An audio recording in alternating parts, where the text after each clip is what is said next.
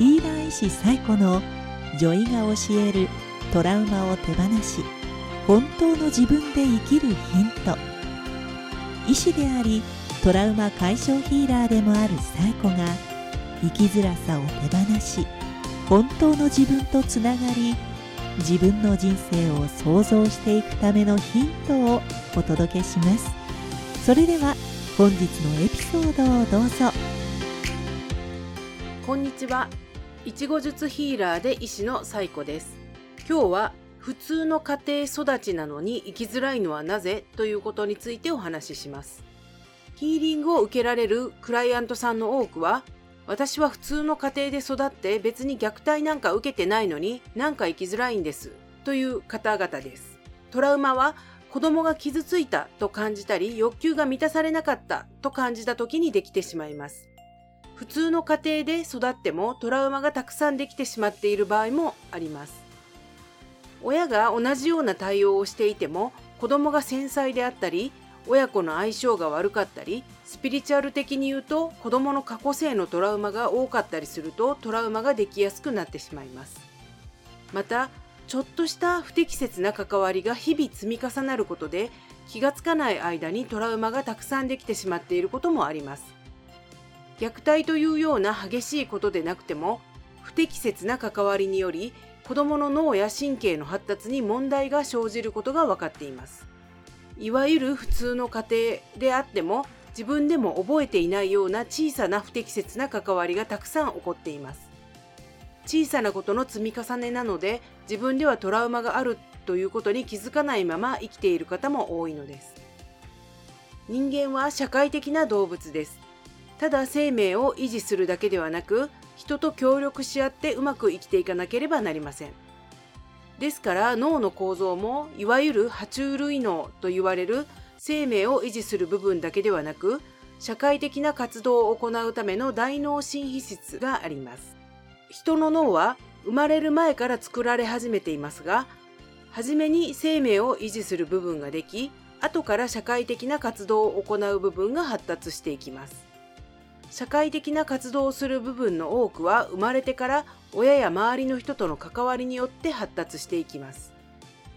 この周りの人との関わりというのは単に食事を与えてもらったりおしめを変えてもらったりということだけではなく話しかけてもらったりスキンシップをしてもらったり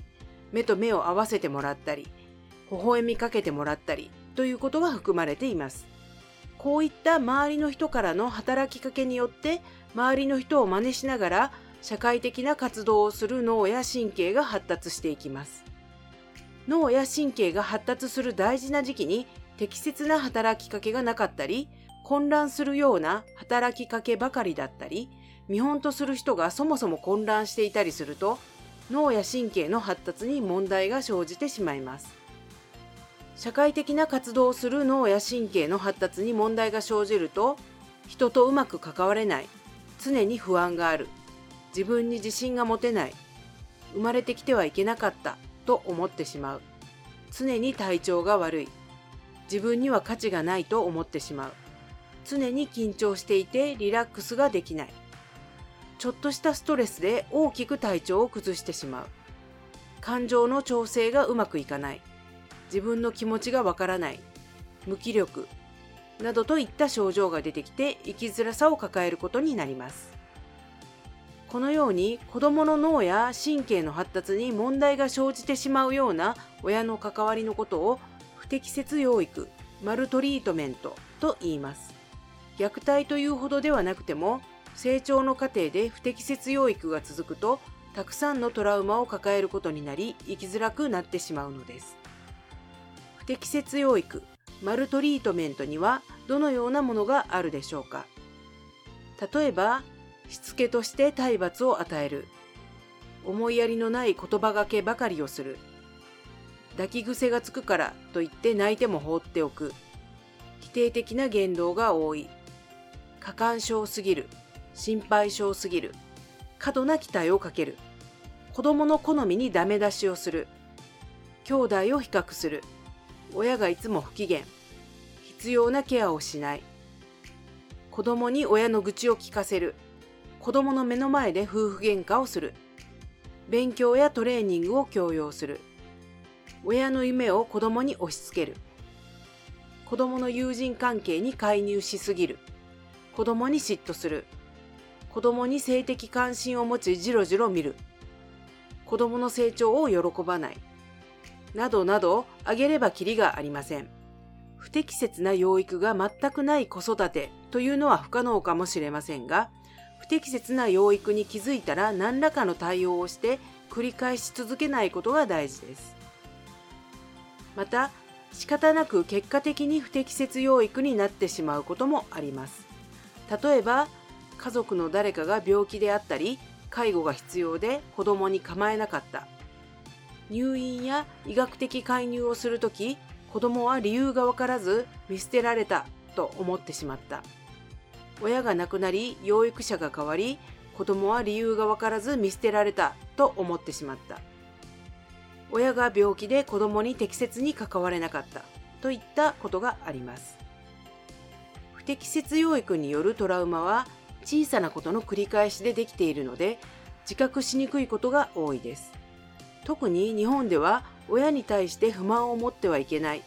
親は尊敬しなくてはいけない。といった文化があるので親の養育に問題があったのではないか。と疑うことに罪悪感を覚える人も多いです。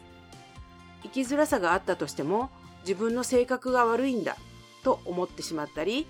体調不良が続いても自分の体が弱いんだ。と自分を責め続けてしまう人もいます。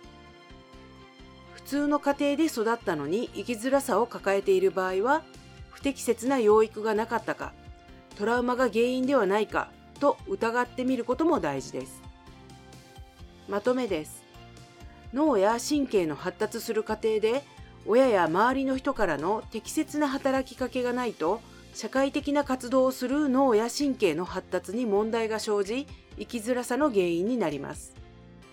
通の家庭で育ったのに生きづらさを抱えている場合は不適切な養育がなかったか疑ってみましょ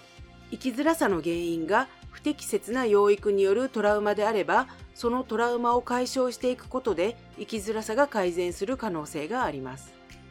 ワークです。子供の頃を振り返ってみて不適切な養育を受けていたかもと思うことはありますか？今日もご視聴ありがとうございました。また来週よろしくお願いします。